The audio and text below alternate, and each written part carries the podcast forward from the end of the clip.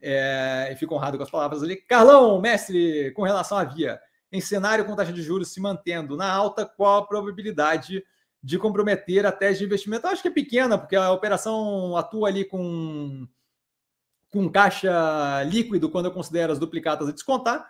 A inadimplência do bunker, das operações que ela tem de crediário e cartão e por aí vai, super controladas.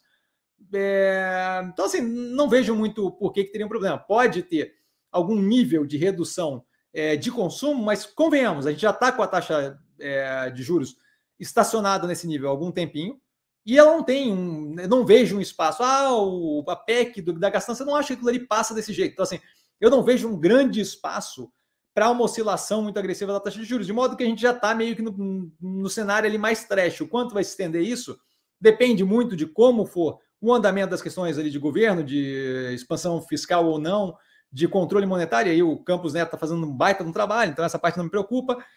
É, mas, mas assim, eu acho que a gente já está, no que tange juros, acho que a gente está muito próximo, se não está já, no pior que chega. Qual é a questão é quanto vai se manter, eu não acho que vai se manter muito mais tempo nisso.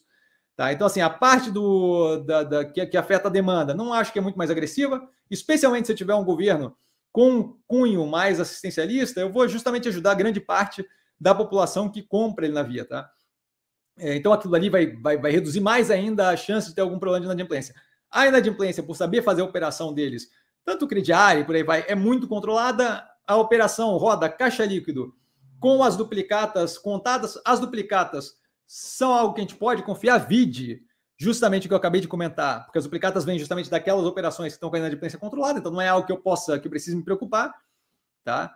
É, afeta o quê? Negativamente o resultado de curto prazo um pouco mais forte, que foi o que a gente viu acontecendo. Mas é isso, certo? Então, assim, eu não vejo como afetando a tese, eu vejo como pressionando momentaneamente operações em geral. A gente viu acontecer com a Log, a gente viu acontecer com várias operações aí que tem algum nível de alavancagem por um, é, uma evolução ali, uma, uma agressividade mais forte no, no, crescimento ou por aí vai.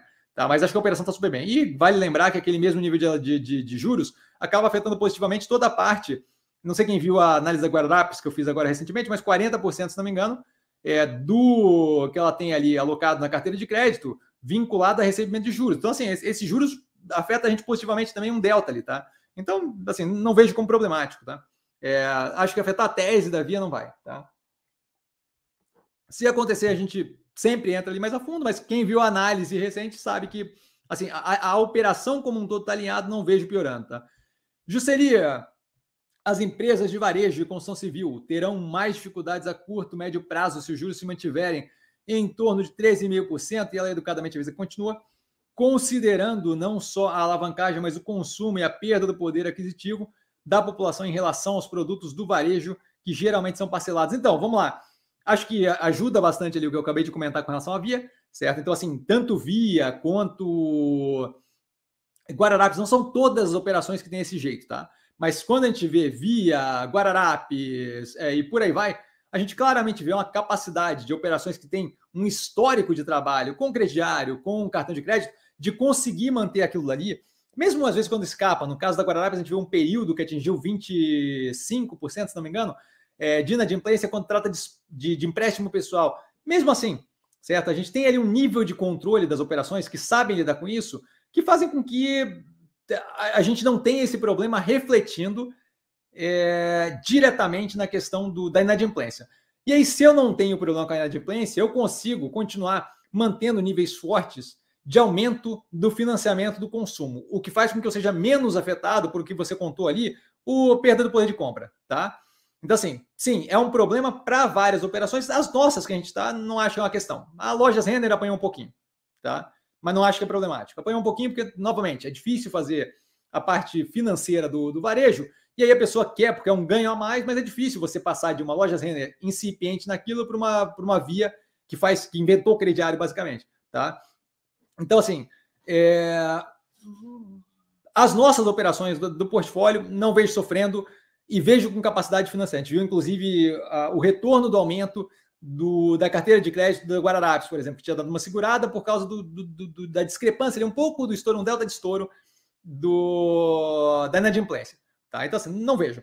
Com relação à alavancagem, não vejo como problemático. A gente passou pela alavancagem de todas, de, de varejo e construção civil, da, da, da, da, MRV talvez um pouco mais pressionada no, no na, na, alavancagem, tá? É, mas também não vejo um grande problema. Mas com certeza, se eu pensar marginalmente, quanto mais tempo eu estico os juros nesse nível, mais tempo eu carrego a operação pressionada de modo a um acúmulo de prejuízo, muito provavelmente, é, uma redução, pressão no consumo que vai ser, vai ter um contraponto ali de uma política mais assistencialista, mais pró é, o social, que acaba ajudando, certo?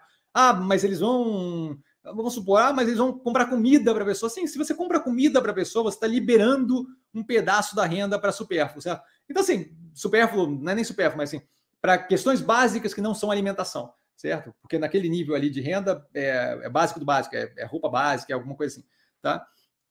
Então, assim, com certeza eu tenho marginalmente uma pressão maior à medida que eu estico a curva dos juros. A questão é justamente isso. É, eu não vejo a capacidade de se manter uma, uma iniciativa política num direcionamento que vá ser trágico. Se você tiver uma política que consiga viabilizar algo que jogue de fato a pressão de juros para cima, inflação para cima, você vai ver um convulsionamento contra o governo eleito atualmente que vai dificultar completamente.